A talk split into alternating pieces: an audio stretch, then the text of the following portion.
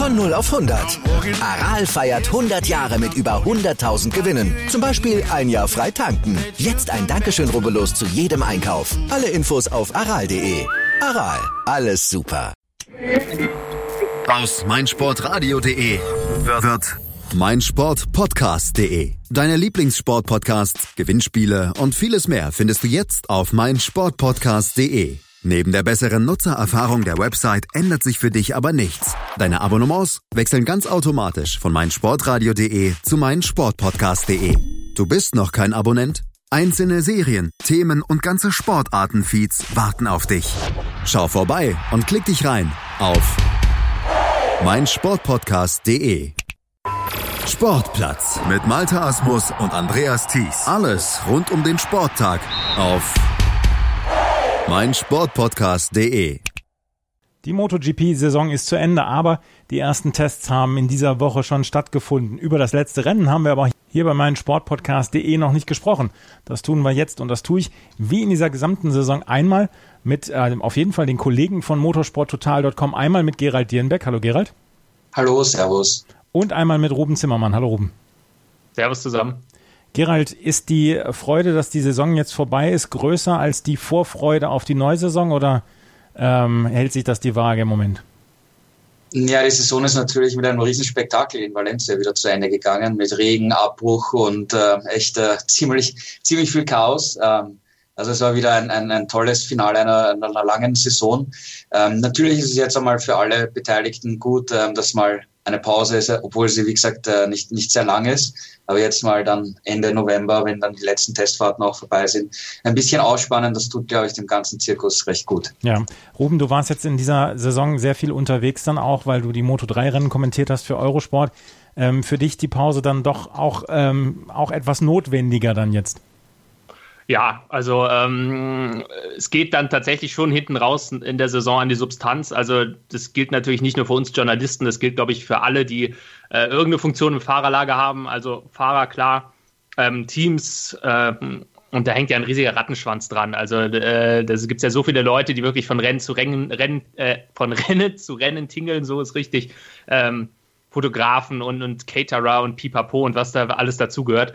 Ähm, und wenn man in Valencia durchs Fahrerlager gelaufen ist, jetzt am Wochenende, man hat auch wirklich gemerkt, dass bei dem einen oder anderen langsam die Luft raus ist. Also das, das ist echt jetzt nur noch so ein bisschen äh, mit den Testfahrten auch noch ähm, so ein über die Ziellinie schleppen und dann irgendwie Richtung Weihnachten und dann endlich mal zu Hause sein und abschalten können. Ja, aber die Saison hat sich mit einem Bang verabschiedet. Wir hatten vor diesem Rennen in Valencia letzte Woche dann die Weltmeistertitel schon vergeben. Das heißt, es ging quasi nur noch um die Plätze beziehungsweise um ein gutes Ergebnis bei diesem Rennen in Valencia. Und Valencia hat sich gedacht, ach komm, jetzt wo wir schon keine Spannung mehr in einem Weltmeisterschaftsrennen haben, dann machen wir noch ein Spannung, bisschen Spannung bei dem letzten Rennen. Gerald, das war ein hochspektakuläres Rennen ähm, in Valencia. Es war ein Regenrennen, gerade in der MotoGP wurde zwischendurch unterbrochen, musste nochmal neu gestartet werden. War es irregulär oder war es gerade noch so am Rand? Die Verantwortlichen bei in der MotoGP haben gesagt, das war noch so gerade am Rand. Ja, der Wettergott hat beim Finale eine große Rolle gespielt. Also auch die, die Trainings und so weiter waren auch schon sehr nass. Ja. Also das ganze Wochenende war jetzt mehr äh, Silverstone, Großbritannien-Wetter als, als Spanien. Und ähm, ja, im Rennen, also wie es äh, losgegangen ist, es hat halt echt äh, geregnet und äh, es ist dann schon ziemlich, ziemlich nass gewesen. Ja, es sind dann einige Fahrer gestürzt und ähm, die Rennleitung hat sich dann eben ähm, zum Abbruch entschieden, ähm, was auf jeden Fall die richtige Entscheidung war, weil irgendwann ist es einfach zu viel Wasser und zu gefährlich. Äh, manche Fahrer haben gemeint, die rote Flagge hätte schon vielleicht zwei, drei Runden vorher gezeigt werden sollen. Es ist für die, für die Rennleitung natürlich auch schwierig, weil auf dem Motorrad hast du wieder ein, eine ganz andere Wahrnehmung der, der Bedingungen, wie schwierig es ist, ob es jetzt schon über dem Limit ist oder, oder ob es noch geht, als wenn man jetzt von der Strecke zuschaut oder auf den Monitoren zuschaut. Ähm, zum Glück ist bei den, bei den Stürzen nichts passiert. Und ähm, ja, es wurde dann eben abgebrochen und dann neu gestartet. Und das Kuriose an der Geschichte war, ähm, Sie haben mir den Start draußen angeschaut auf der Stadtzielgerade. Und das Rennen wird neu gestartet. Und wo die Fahrer in die erste Kurve einbiegen, fängt es wieder an zu regnen. Und wie sie die erste Runde absolviert waren, hat es wieder richtig geregnet. Ja. Also das war echt, äh, echt kurios, ja. Ja, ähm, Ruben, wie hast du die Rennen äh, gesehen? Gerade auch das MotoGP-Rennen. War es für dich dann auch das Stück drüber oder war es für dich gerade noch so ähm, im Rahmen des Machbaren? Mm, Gerhard hat es eigentlich schon ganz richtig gesagt, dass es immer von außen sehr, sehr schwer zu beurteilen ist. Also ich glaube, die einzigen, die es wirklich wissen, äh, wie, wie heftig das wirklich war, das sind tatsächlich die, die dann auf dem Motorrad gesessen haben. Ähm, und auch da gibt es ja immer unterschiedliche Gruppen von Fahrern, weil du hast einerseits die Fahrer, die ich sag mal, ein bisschen mehr auf Sicherheit bedacht sind. Das sind die Fahrer, die eigentlich sowieso schnell sind, die, die äh, eigentlich immer vorne dabei sind. Die sagen dann lieber, naja, Risiko eingehen müssen wir eigentlich nicht. Lass uns mal lieber noch ein paar Minuten warten, bevor wir hier weitermachen. Und dann hast du aber auch die andere Gruppe. Da zähle ich jetzt Leute dazu, wie beispielsweise äh, ein Jack Miller oder ein Scott Redding, also die Fahrer, die jetzt nicht regelmäßig vorne dabei sind und die natürlich irgendwo auch genau auf solche Situationen hoffen, weil sie natürlich genau wissen, bei diesen schwierigen Bedingungen kommt halt nicht jeder ins Ziel.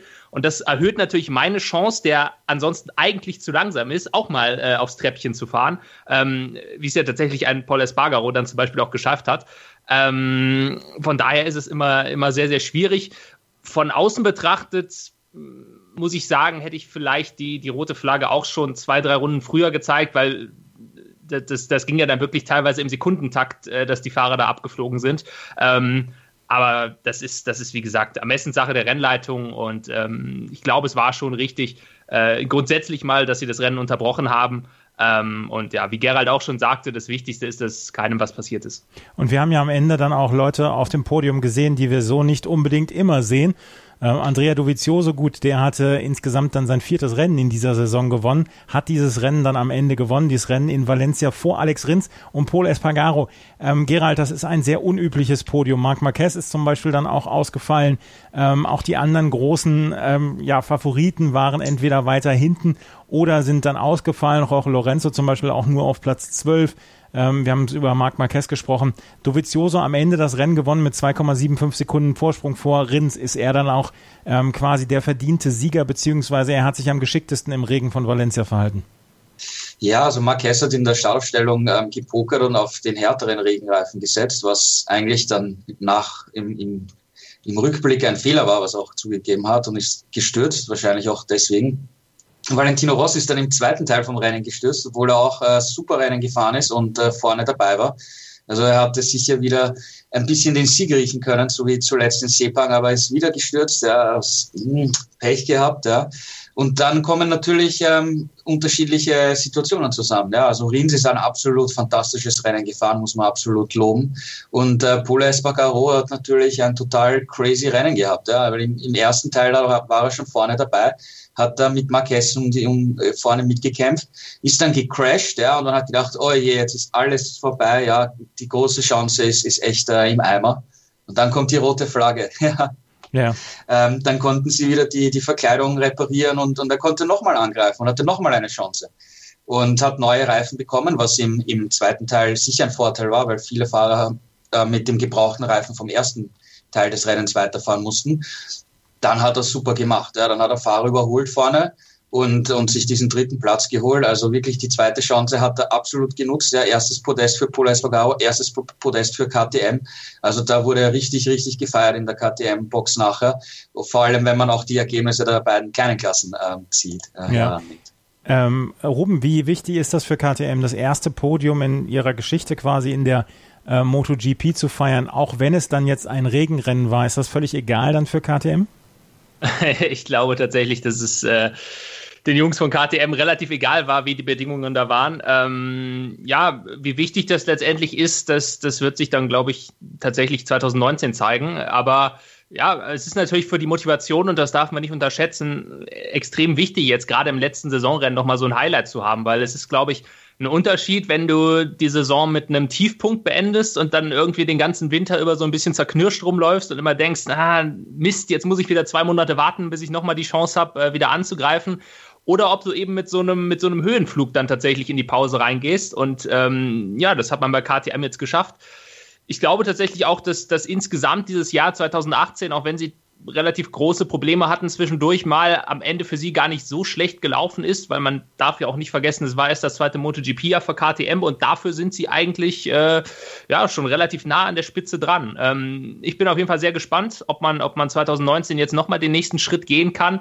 Ähm, ich glaube nicht, dass sie so weit nach vorne kommen über den Winter, dass sie 2019 regelmäßig ums Podium mitfahren können, aber ja, also sie haben jetzt zum ersten Mal sozusagen diese Überraschung geschafft, auf dem Treppchen zu stehen. Ähm, ja, und vielleicht ist, ist, äh, haben sie 2019 bei dem einen oder anderen Rennen dann nochmal die Gelegenheit, wieder aufs Podium zu dürfen. Mhm, also Paul Espargaro mit dem ersten Podium für KTM in deren Geschichte hat hinterher sehr, sehr gefeiert und ähm, ist hier verdient auf dem dritten Platz dann eingefahren. Wir müssen natürlich auch nochmal über Stefan Bradl sprechen, weil der ist als Ersatzfahrer für Cal Crutchlow hier nochmal angetreten in Valencia und hat einen neunten Platz belegt. Ähm, auch Stefan Bradl beendet die Saison on a high note, auch wenn er zwischendurch, also beziehungsweise eigentlich von Anfang der Saison an nicht vorgesehen war für die MotoGP, hat er sich hier nochmal nachhaltig Eindruck verschafft, oder?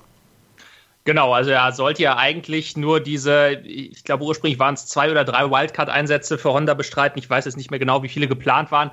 Ähm, am Ende sind es ja dann deutlich mehr Einsätze geworden, weil er eben einmal am Sachsenring ähm, schon eingesprungen war für Mark VDS und jetzt dann eben die letzten beiden Saisonrennen nochmal bei LCR, in dem Fall dann eben für Cal Crutchlow.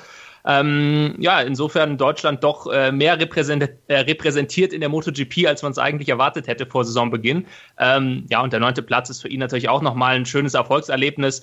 Natürlich, klar, auch bei ihm so ein bisschen den Umständen geschuldet, viele Stürze an der Spitze, ähm, aber naja, das, das Ding ist halt, du musst ja auch unter diesen Bedingungen halt wirklich erstmal ins Ziel fahren. Und das hat er eben geschafft, äh, wurde belohnt auch mit diesem neunten Platz ähm, und deswegen für ihn auch absolut verdient. Und ja, jetzt ähm, 2019 wird er dann ja auch weiter als Honda-Testfahrer mit dabei sein.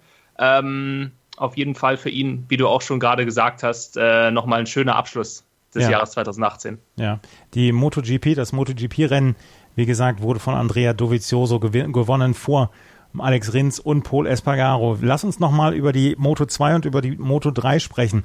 In der Moto 2 hat Miguel Oliveira nämlich das letzte Rennen gewonnen und hat dann nochmal 25 Punkte gesammelt.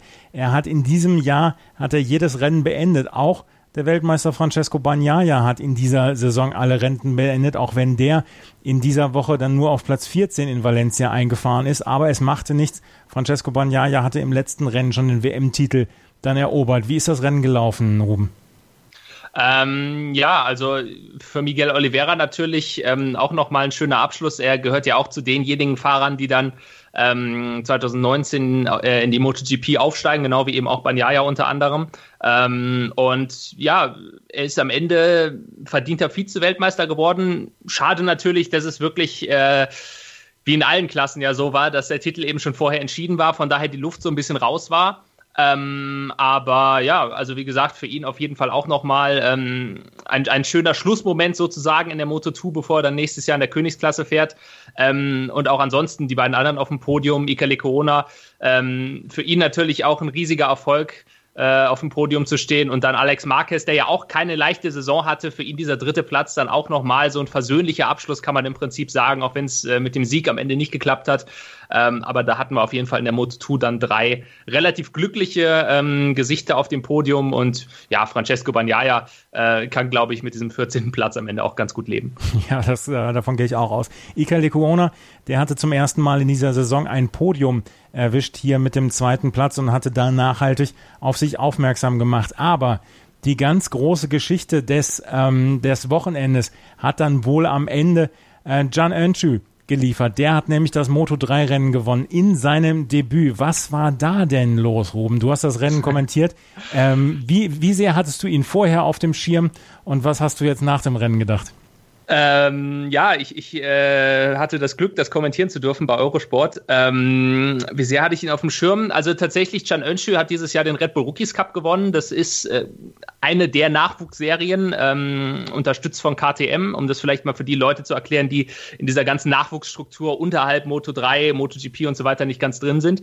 Ähm, und ähm, ja, er hatte dann eben, oder er wird nächstes Jahr als Vollzeitpilot in der Moto 3 an den Start gehen und dann hat man eigentlich dieses letzte Rennen 2018 nur nutzen wollen, damit er sich überhaupt schon mal so ein bisschen an dieses ganze Umfeld gewöhnen kann. Da hat man gesagt, komm, du bekommst eine Wildcard von uns, äh, du darfst jetzt hier mal mitfahren, damit du dich an die ganzen Abläufe gewöhnst, schon mal äh, das Motorrad kennenlernst, auch die Gegner so ein bisschen kennenlernst.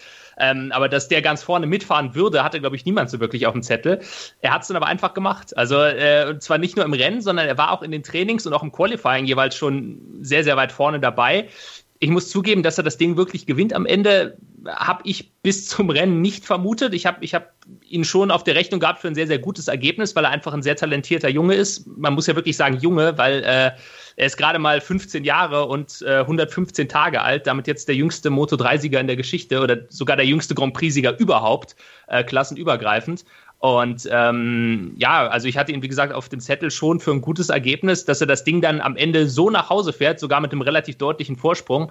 Ähm, das hat glaube ich, nicht nur mich, sondern alle beeindruckt. Also das, das war, das war äh, tolles MotoGP-Rennen hin oder her, aber das war eigentlich die Geschichte des Wochenendes. Ähm, ja, und das ist definitiv einer, auf den wir uns freuen können. 2019 jetzt, wie gesagt, zunächst mal in der Moto 3, dann als Stammpilot. Ähm, und ja, man muss ihn jetzt, glaube ich, nicht unbedingt ähm, direkt auf dem Zettel haben als Weltmeister 2019. Mhm. Da, da, muss man auch mal ein bisschen dann auf dem Boden bleiben. Das war jetzt erstmal nur ein Rennen. Wie konstant er dann diese Leistungen wirklich abrufen kann, das ist nochmal auf einem anderen Blatt Papier geschrieben. Aber insgesamt auf jeden Fall einer, glaube ich, ähm, auf den wir uns freuen können in den kommenden Jahren und ähm, ja, auf den sich vor allem KTM freuen kann. Denn äh, ja, wir haben es ja gerade auch schon mal angedeutet, ähm, für KTM insgesamt natürlich ein super erfolgreiches Wochenende. Sieg in der Moto 3, Sieg in der Moto 2, erstes Podium in der Moto GP, also besser hätte es kaum laufen können. Aber und dieses ähm, sich an die Maschine gewöhnen, das hat bei John Earnshaw ganz gut geklappt, ja. ja, das kann man wohl so sagen. Ähm, da, es hängt natürlich auch da ein bisschen damit zusammen, dass dieses ganze Wochenende in der Moto 3 natürlich auch ähm, komplett verregnet war. Also es gab zwischendurch immer mal oder, oder eigentlich nur einmal, das war im Qualifying, da gab es dann am Ende äh, nochmal eine trockene Linie, als man auch mit Slicks rausfahren konnte. Ansonsten hat es immer geregnet. Das waren halt auch wieder diese, diese besonderen Bedingungen, über die wir ja auch in der MotoGP gerade schon gesprochen haben. Ähm, macht es ja normalerweise jetzt nicht unbedingt einfacher, aber ja, er hat das, er hat das, äh, wie auch immer er es gemacht hat, er hat es auf jeden Fall sensationell hinbekommen und ähm, ja, Gratulation. Ja, Gratulation an John Önschü, der die Geschichte dieses letzten Wochenendes geliefert hat, mit 15 Jahren dann seinen ersten Einsatz in der Moto 3 gehabt und gleich mal das Rennen gewonnen. Auch hier war ähm, vorher schon das, äh, der Ausgang der WM klar gewesen. Ähm, Jorge Martin hatte mit seinem zweiten Platz dann nochmal etwas äh, Platz zwischen sich und Fabio Di Gianantonio gesetzt. Jorge Martin am Ende mit 260 Punkten Weltmeister, Fabio Di Gianantonio zweiter, Marco Besecchi dann dritter.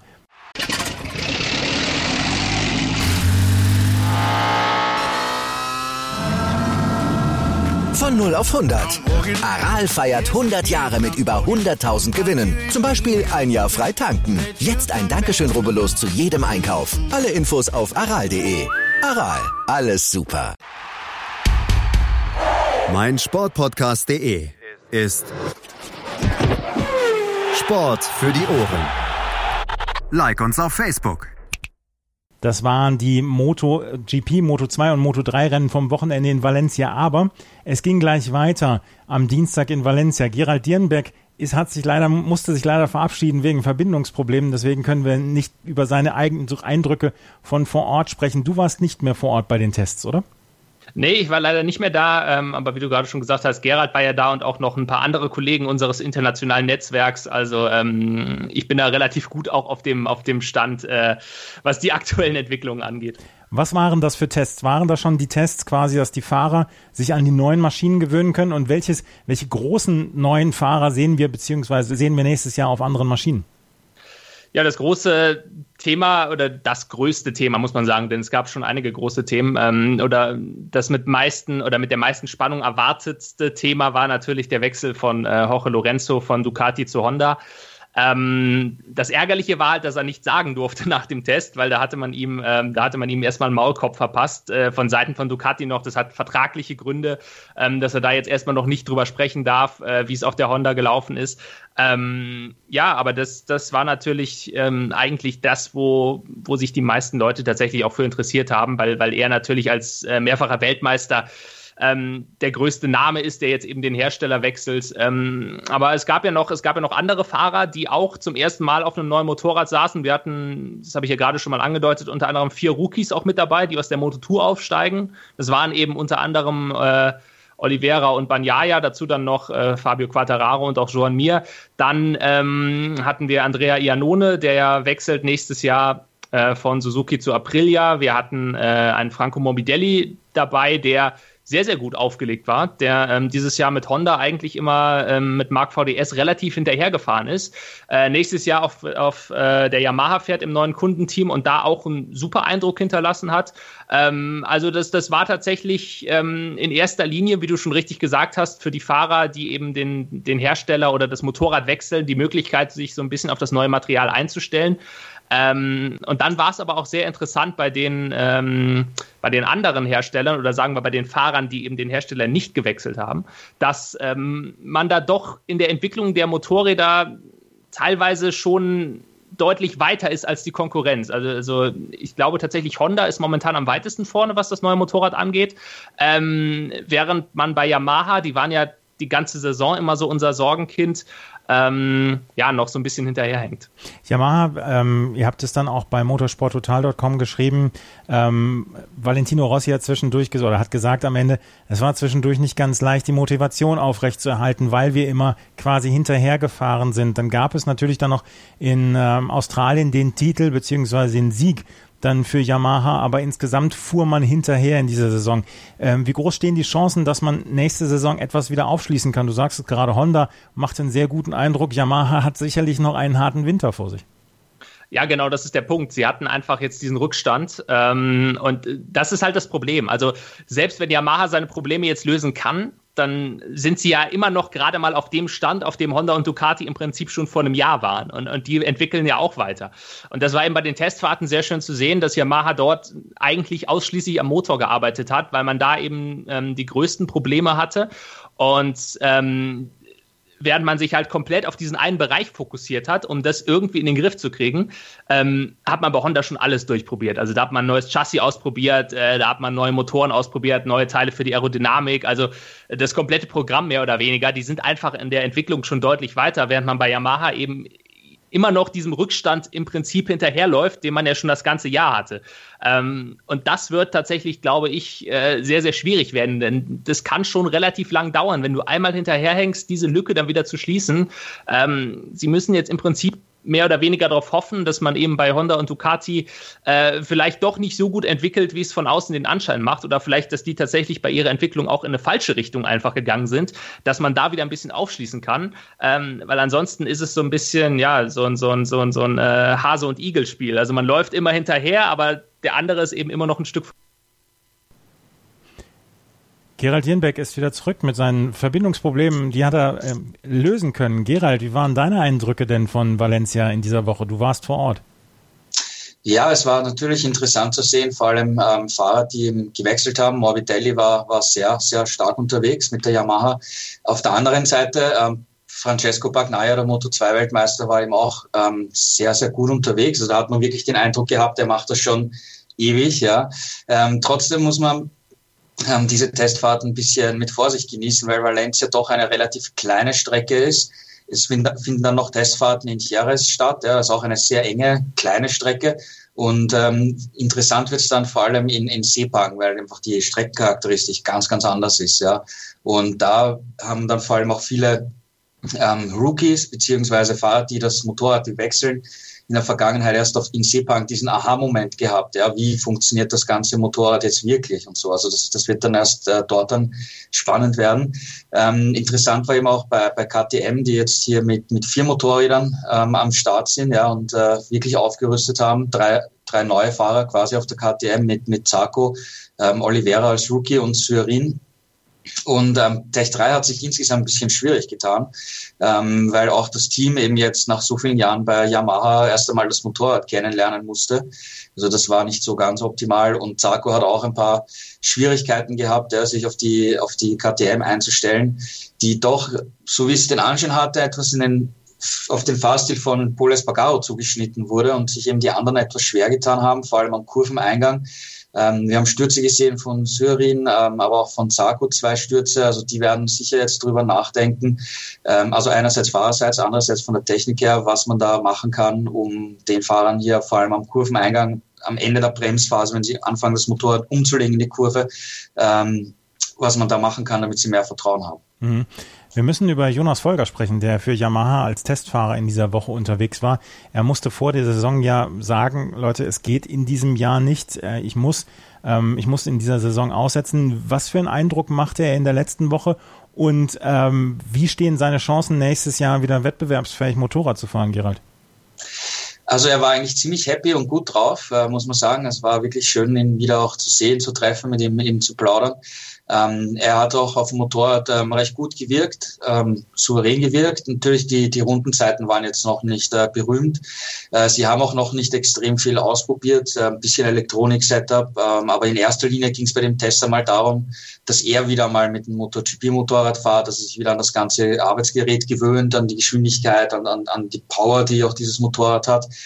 Ähm, beim Jahrestest wird er nicht dabei sein und dann erst wieder im, im nächsten Jahr in, in, in Sepang ähm, wieder dabei sein. Und danach gibt es eben ein Testprogramm in Europa, das im Detail noch nicht feststeht. Es sind so fünf bis sechs Testfahrten zu je zwei Tagen geplant, äh, die er im nächsten Jahr machen wird. Wildcards sind noch offen. Könnte sein, dass es welche gibt, ist noch nicht entschieden. Ähm, und jetzt, wie gesagt, bei dem Test ging es eigentlich nur darum, dass er wieder äh, zurückfindet, ähm, wieder sich dran gewöhnt an das Motorrad. Und ich finde, da hat er sich relativ gut angestellt, ja. Ja.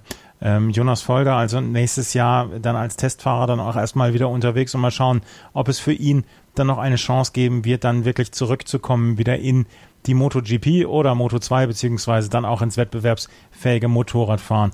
Ruben, wie sehen die nächsten Wochen jetzt aus nach diesen Tests in Valencia? Beziehungsweise gibt es noch was Berichtenswertes aus Valencia, bevor wir auf nächste Saison zu sprechen kommen? Ähm, aus Valencia selbst, naja, wir, wir haben jetzt alle Themen, äh, glaube ich, schon relativ gut umrissen. Ähm, was jetzt als nächstes auf dem Test steht, äh, auf dem Programm steht, ist ein weiterer Test nächste Woche schon äh, in Jerez nochmal. Das hat Gerald ja gerade schon angesprochen. Ähm, danach setzt dann äh, tatsächlich das Testverbot ein in der MotoGP. Das heißt, da darf man dann äh, anschließend erstmal für zwei Monate lang gar nichts machen. Also im Dezember und Januar bleibt alles ruhig, aber dann geht ja im Prinzip die neue Saison schon Anfang Februar mit dem ersten Test dann in Sepang schon wieder los. Ähm, das erste Rennen ist zwar erst im März, aber ähm, gerade was dann auch natürlich unsere Berichterstattung angeht, ähm, läuft natürlich dann ab Februar schon wieder alles auf Hochtouren. Denn auch das muss man vielleicht nochmal dazu sagen. Ähm, es sind zwar jetzt im Prinzip alle schon mit, mit Material von zweite oder für 2019 gefahren in Valencia, aber das, das, das komplette das komplette Motorrad für 2019, das gibt es in dem Sinne noch gar nicht. Also man befindet sich jetzt immer noch komplett in der Testphase. Ich habe das ja gerade bei Honda schon mal gesagt, die testen momentan verschiedene äh, Motorenspezifikationen, die testen verschiedene Rahmen und so weiter und so fort. Also ähm, man ist momentan noch dabei, sich so ein bisschen das beste Paket, was man am Ende tatsächlich haben möchte, zusammenzubauen. Ähm, und insofern, auch wenn sich auf der Strecke nichts tut, ähm, wird natürlich in den, in den Werken ähm, auch über den Winter weitergearbeitet. Da werden dann die Daten natürlich, die man jetzt in Valencia Jahr äh, und dann auch kommende Woche in Jerez nochmal sammeln wird, ausgewertet. Ähm, und dann wird man eben äh, in Sepang beim ersten Test 2019 dann äh, vielleicht tatsächlich auch schon die Motorräder in der finalen Spezifikation sehen, wie wir sie dann auch ähm, in den Rennen im kommenden Jahr erleben werden. Ähm, insofern sicherlich, sobald es dann wieder losgeht im Februar mit den Testfahrten, ähm, wird es wieder richtig interessant. Ja. Ähm, jetzt muss ich von euch natürlich auch nochmal ein kleines Fazit zu dieser Saison haben. Ruben hat äh, die Rennen kommentiert, Gerald hat quasi ja, Tag und Nacht über äh, die MotoGP, Moto2 und Moto3 berichtet. Ähm, Gerald, wie fällt dein Fazit aus von dieser Saison jetzt, äh, nachdem sie eine Woche in den Büchern ist? Ja, also ich finde, es war eine tolle Saison insgesamt. Äh, wir haben extrem viele spannende und abwechslungsreiche Rennen gesehen. Ähm, angefangen mit, mit dem Chaos in Argentinien, ja, wenn wir uns zurückerinnern, ja, ähm, und äh, die WM war natürlich in der MotoGP schon leider relativ früh entschieden. Äh, man muss aber auch sagen, dass Marquez dann in der, in der zweiten Saisonhälfte oder auch manche Rennen wirklich nicht so absoluter dominante Mann war. Er hat dann teilweise die Siege ähm, aus, aus fahrerischer Sicht irgendwie auch erzwungen, wo er dann die Entscheidung gemacht hat vor, vor der Überseetour im Prinzip von den Punkten her. Aber Ducati und Dovizioso waren jetzt auch nicht so weit weg, ja. Und ähm, also es ist, äh, glaube ich, offen, ja, wie es in die nächste Saison dann reingeht. Marquez ist klarer Favorit und klarer Mann, den es zu schlagen gilt. Aber es ist jetzt nicht so, dass er ähm, haushoch überlegen in die neue Saison geht, sondern dass die Konkurrenz sicher äh, dran ist. Ja. Ähm, schade ist, dass wir von Lorenzo relativ wenig gesehen haben. Wenn es geklappt hat, war er echt super, super stark, aber eben auf Pech, Verletzungen, ist zu spät in die Gänge gekommen. Also ich glaube, nicht nur ich würde sich wünschen, einen Lorenzo nächstes Jahr auch auf einer Ducati zu sehen, ja, stark, fit, ja, weil das wäre dann, würde er definitiv zu den, zu den WM-Kandidaten ähm, zählen. Aber so fängt er bei Honda neu an, was auch wieder eine extrem interessante Geschichte werden wird. Und ja, Yamaha, ja, Valentino Rossi hat gefeitet, hat nie aufgegeben.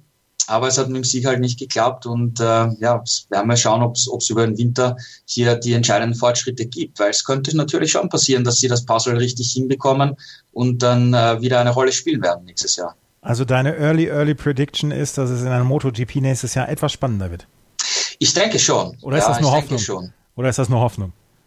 Ich denke schon, ja, weil ähm, ja, Honda hatte schon Probleme. Es war nicht das beste Motorrad, ja. Und Marquez war, musste schon hier auch oft taktisch fahren, ähm, hat dann schon Entscheidungen gesucht am Ende, die er aber selber aus, aus, aus Fahrersicht die, als, den Unterschied gemacht hat, ja.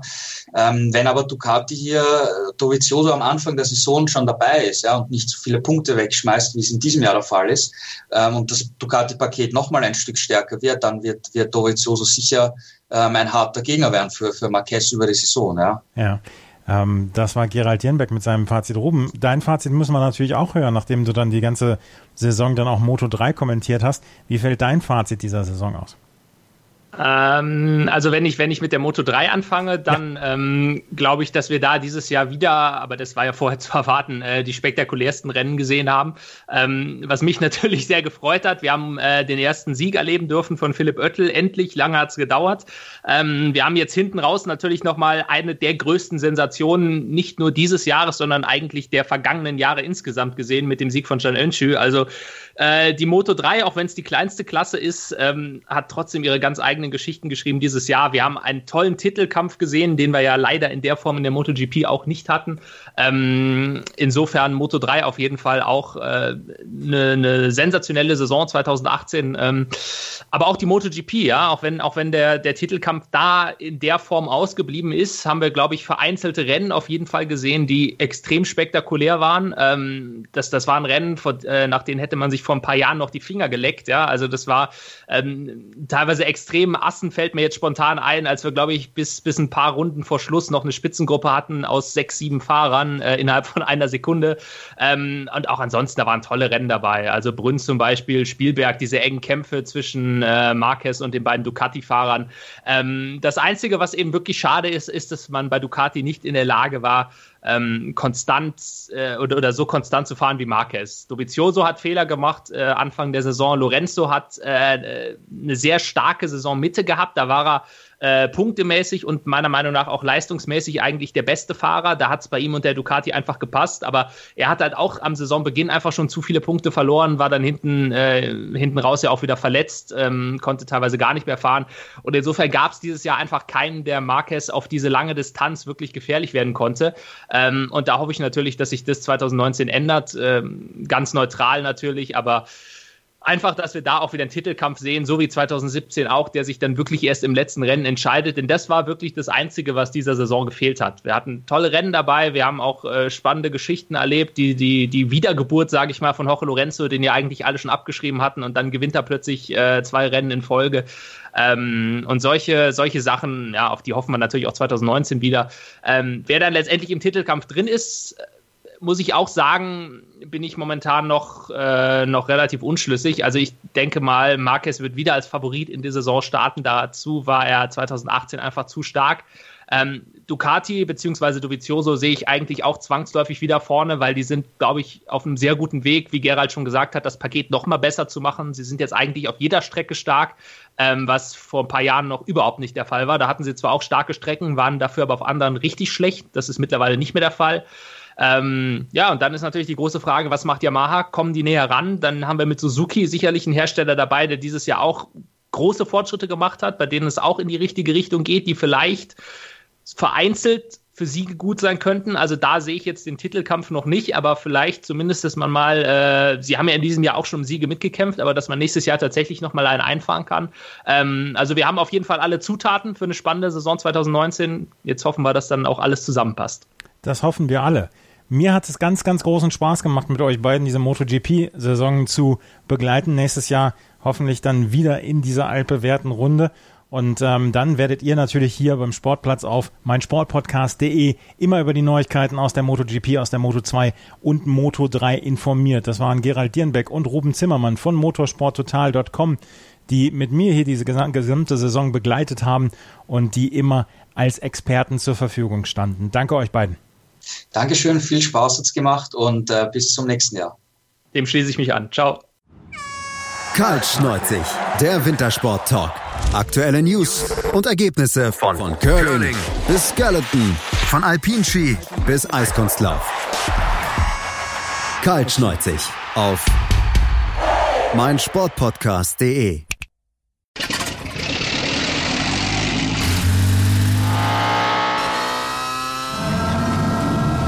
Von 0 auf 100. Aral feiert 100 Jahre mit über 100.000 Gewinnen. Zum Beispiel ein Jahr frei tanken. Jetzt ein Dankeschön, rubbellos zu jedem Einkauf. Alle Infos auf aral.de.